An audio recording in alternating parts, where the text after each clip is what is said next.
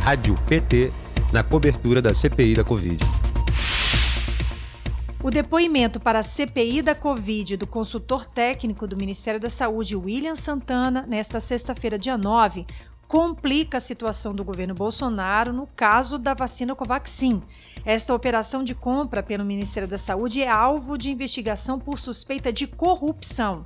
O depoente Santana é também representante da Organização Pan-Americana da Saúde, ligada à Organização Mundial da Saúde.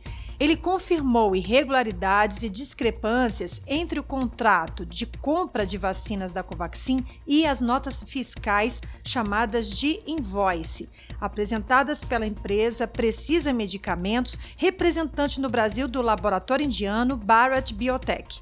Entre as informações confirmadas está a versão dada pelo chefe do Departamento de Importação, Luiz Ricardo Miranda, de que essas notas fiscais não estavam de acordo com o contrato, como, por exemplo, o pedido de pagamento antecipado de 45 milhões de dólares. O servidor da saúde relatou à CPI pressões atípicas para acelerar a negociação para a compra de 20 milhões de doses da vacina ao custo de 1,6 bilhão de reais. A vacina, a mais cara entre as ofertadas ao governo, não tinha aprovação da Anvisa, Agência Nacional de Vigilância Sanitária, para uso no Brasil. Mas, por causa dela, Bolsonaro chegou a entrar em contato com o primeiro-ministro da Índia para acelerar as aquisições. Santana foi o primeiro a identificar erros na nota fiscal enviada pela Precisa no dia 18 de março e que levaram a uma suspensão do contrato no dia 29 de junho. Ele contou que, mesmo após pedido de correção da invoice à representante da empresa, as novas versões mantinham os mesmos erros. Entre os itens com recomendação de correção à empresa estavam um quantitativo de doses menor do que o descrito no contrato, 3 milhões ao invés de 4 milhões, pagamento antecipado de 45 milhões e o surgimento de uma terceira empresa que não aparecia no contrato e para quem deveria ser feito o depósito, a Madison Biotech, com sede em Singapura. O consultor informou ainda que, mesmo com a identificação de um atraso na primeira remessa de vacina, o setor de fiscalização deu prosseguimento à operação. Bolsonaro chegou a ser avisado pelos irmãos Miranda das irregularidades no dia 20 de março, mas nada fez. O senador Humberto Costa, do PT de Pernambuco, afirmou que o Ministério da Saúde não poderia ter dado prosseguimento às tratativas de compra de vacinas com a Precisa, uma empresa ligada à Global, que deu um calote de 20 milhões de reais ao governo na venda de medicamentos e que resultou na morte de 14 pessoas. Menos de 10 dias depois da assinatura do primeiro contrato com a Precisa, no dia 25 de fevereiro, o governo enviou um ofício à empresa solicitando 50 milhões de doses adicionais. Para o senador pernambucano, o caso é grave e precisa ser investigado.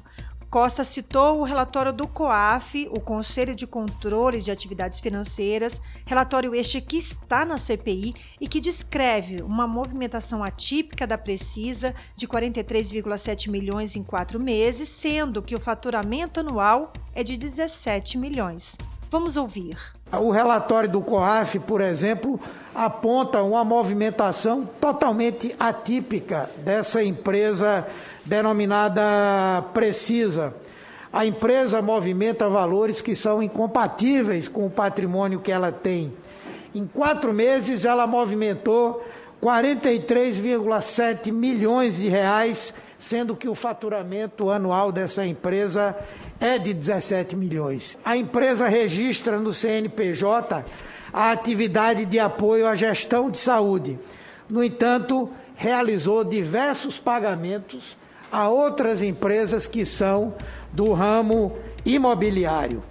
O senador Humberto Costa afirma que está claro que o combate à corrupção prometido por Bolsonaro em campanha era puro discurso. Aqui está a prova cabal de que o discurso que foi feito na campanha eleitoral, que foi feito durante todo esse tempo de de governo, de que esse é um governo em que não há corrupção, esse discurso cai por terra. E as evidências aqui são absolutamente claras de que isso existe e numa área gravíssima, que é a área da saúde. O contrato de 1 bilhão e 600 milhões de reais do governo brasileiro com a Covaxin está suspenso desde o surgimento de denúncias de irregularidades feitos pela imprensa.